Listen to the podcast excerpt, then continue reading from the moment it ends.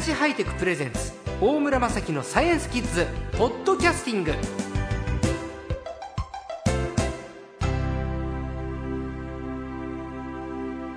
さあ今週の最高もフリージャーナリストの西田宗近さんです。よろしくお願いいたします。よろしくお願いいたします。えー西田さんは様々なこと、この電化製品にとてもお詳しいんで、先週伺ったのが、エアコンは最新のものであれば、実はつけっぱなしにしといた方が経済的だよって話。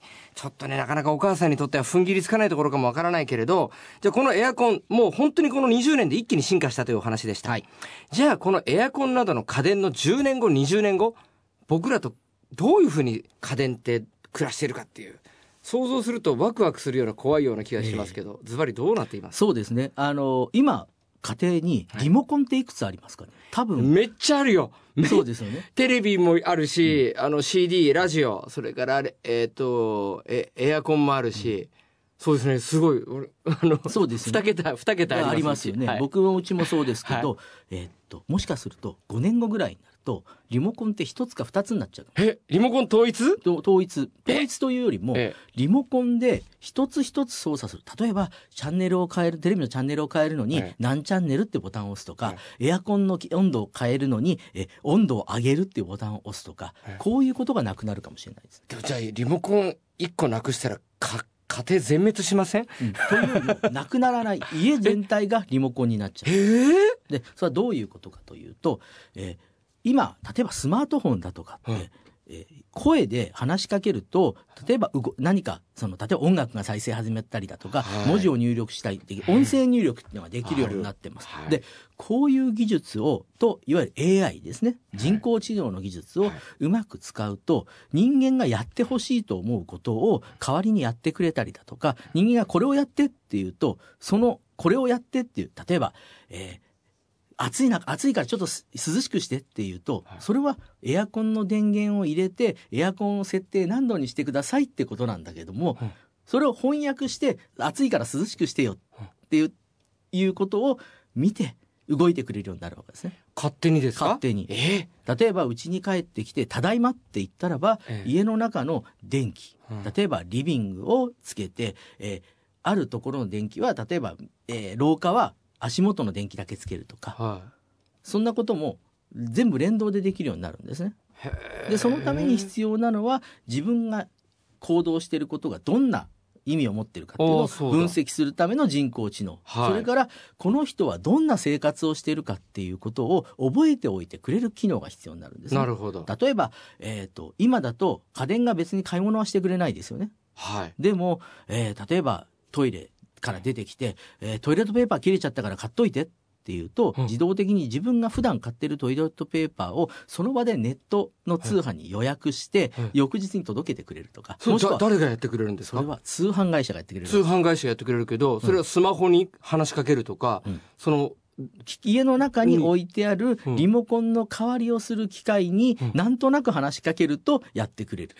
家のす中にそう家の中に、うん。あのお手伝いさんがいたりだとか、ええ。えーとホテルでいうところのホテルのそのカウンターの人だとかがいるような感じだと思ってください。彼らは僕たちに対して要はあなたが快適になるように、えーお世話しますよっていう仕事のためにいるわけですよね。はい。でそれを人工知能であるとか、はい通信販売であるとかそういったものと連携するとそういうことをやってくれるわけですよ。家の中、じゃあもうそろそろ寝ようかと。で、そろそろ寝るよお休みっていうと、家の電源が全部ナイトモードに変わって、はいえーエアコンがお休みモードに変わって、家の外の、例えば警備システム、警備カメラが、えー音を立てないで周りを監視するモードに変わるとか、そんなこともまあできるわけですね。それはその個々の家庭によって、ええ。まあ、多分ばらつきがあるけれど、うそれはデータとして、うん。その家庭の、うん。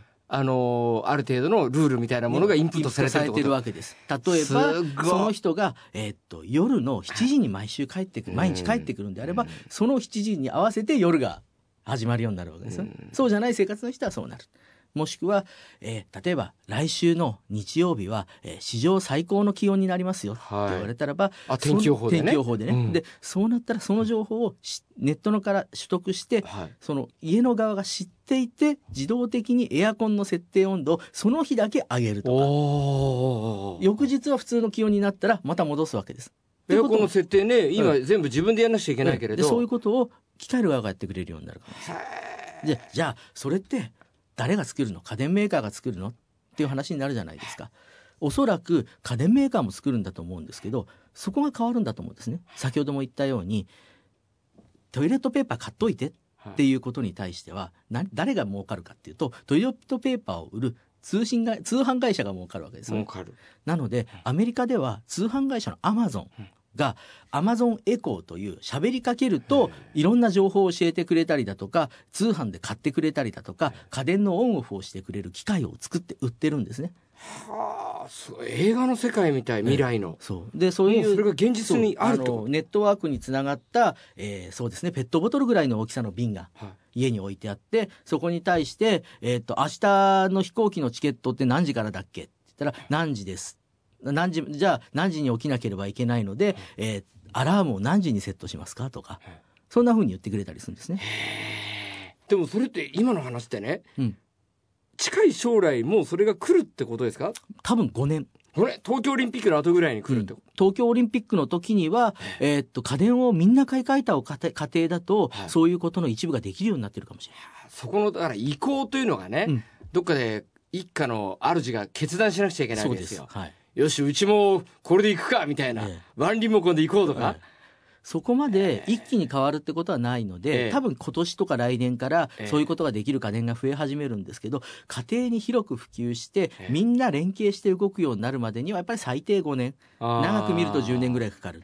でその中で、うん。えーまあやっぱり一番ですね。はい。タイミングとして合うのは2020年2020年にはいくつかの家電がそういうふうに動いているのが不自然で、えーサービスとしても、えー例えば通販のサービスに加入してくれるんだったらそのリモコン代わりになる機械はタダであげますよとかはい。そういったようなことも起きるかもしれないですね。なるほどねサービスをね、そういった意味では東京オリンピックって、うんあのいろんなこと言われてるけど決まってよかったかもしれないですね、うん。みんなにとってはい。目標となる期間が一つできたってことなので、ということですよね。要はここまでに未来を実現しましょうっていう、ええ。あの目標ができたっていうことだと僕は思ってます。いや。本当ですよね。